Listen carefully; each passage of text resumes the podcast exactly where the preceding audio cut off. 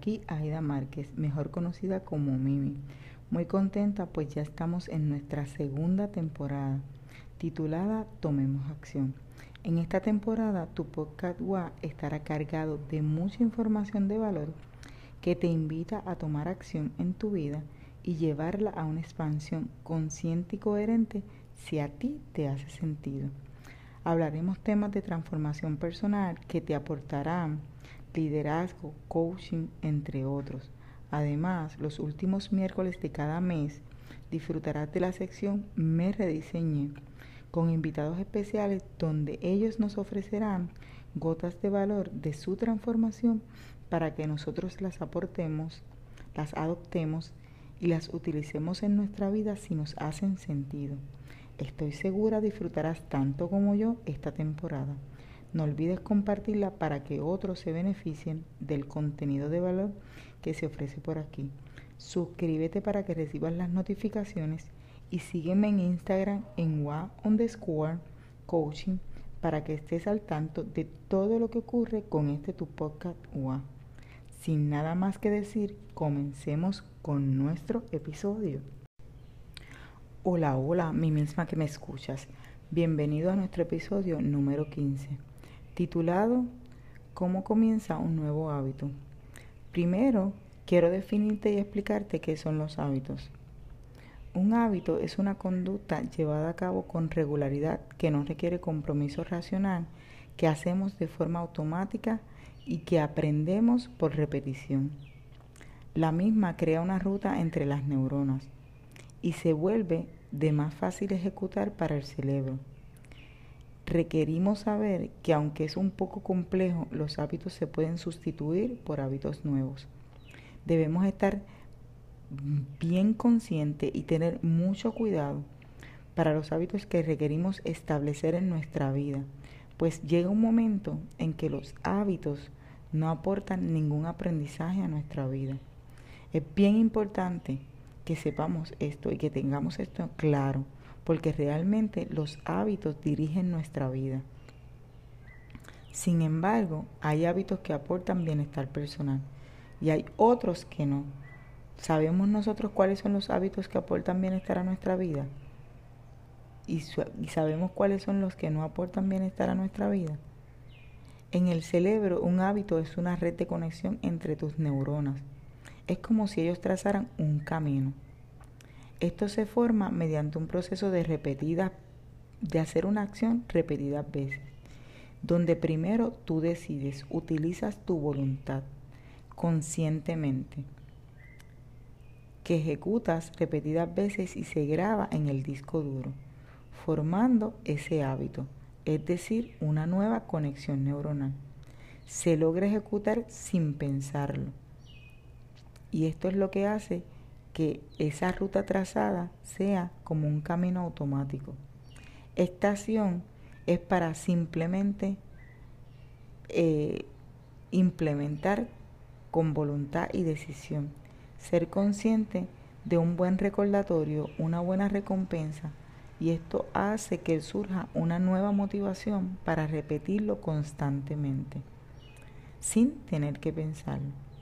Se dice que hay tres reglas de formación psicológica para crear un hábito nuevo, que es un recordatorio, una rutina y una recompensa para nuestro cerebro. Y por eso el cerebro logra establecer una nueva conexión neuronal permanente para iniciar, ejecutar y terminar una acción repetida siempre que tenga el mismo impulso o recordatorio. Esto es bien curioso. Por esta razón, para formar hábitos nuevos, es bien importante que, tengamos y que podamos recordarles a nuestro, a nuestro cerebro el resultado positivo que obtendremos.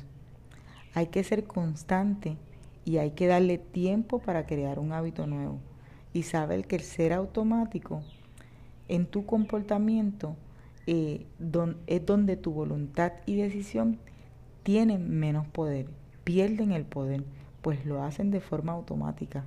Así que hay que estar bien consciente, porque cuando ponemos un hábito en nuestra vida, le, quitamos le dejamos eh, la voluntad y la decisión a un lado a nuestro cerebro. Y te preguntarás, ¿por qué se crean los hábitos en tu cerebro? Pues el cerebro busca ser lo más eficiente posible. Y hay una parte del cerebro que se llama los ganglios basal. Esa palabra apenas me sale. Guarda un hábito eh, permanente, guarda el hábito permanente. Y el cortés frontal es donde tu voluntad tiene efecto, donde tú tomas decisiones. Y cuando una actividad es hábito, el cerebro deja de participar activamente y ejecuta esa acción sin que tú se lo pidas. En los pasos para completarla, por eso detecta patrones y los convierte en hábito para ser más eficiente. El cerebro es bien inteligente, hace muchas cosas para que nosotros podamos utilizarlo en otras cosas. Porque un cerebro eficiente permite ejecutar miles de acciones y funciones vitales en automático. Y esto lo que hace es que libere el espacio mental. Este es el para qué se crea un hábito en tu vida. Pregunta que te voy a hacer. ¿Tus hábitos son beneficiosos para tu bienestar personal? ¿Los hábitos que tienes hoy día aportan a tu bienestar personal? ¿Esos hábitos ya dejaron de aportar aprendizaje a tu vida? Es bien importante que nos pongamos a pensar en esto. Y si no has hecho un análisis de tus, de tus hábitos, te pido que tomes un lápiz y que escribas todos esos hábitos que tú tienes en tu vida, desde lavarte los dientes. Puedes hacer una lista de todos aquellos hábitos que aportan bienestar, de aquellos hábitos que son necesarios en tu vida, aunque no aporten bienestar ni aprendizaje. Hagamos un recorrido por nuestros hábitos para que podamos sustituir aquellos que nosotros reconozcamos que no aportan ese bienestar a nuestra vida por uno que sí aporte. ¿Sabías que un 40% de tus actividades diarias son hábitos y que ellas definen nuestra vida y nuestro éxito hoy que para implementar un hábito tenemos que estar conscientes que se crea a partir de tener una voluntad, que es una decisión que hacemos sobre el tiempo y que no es, que, que no es hasta que se automatiza y la voluntad pierde fuerza, es que es realmente un hábito. Esto es como el engranaje de tu, de tu máquina, de tu cuerpo.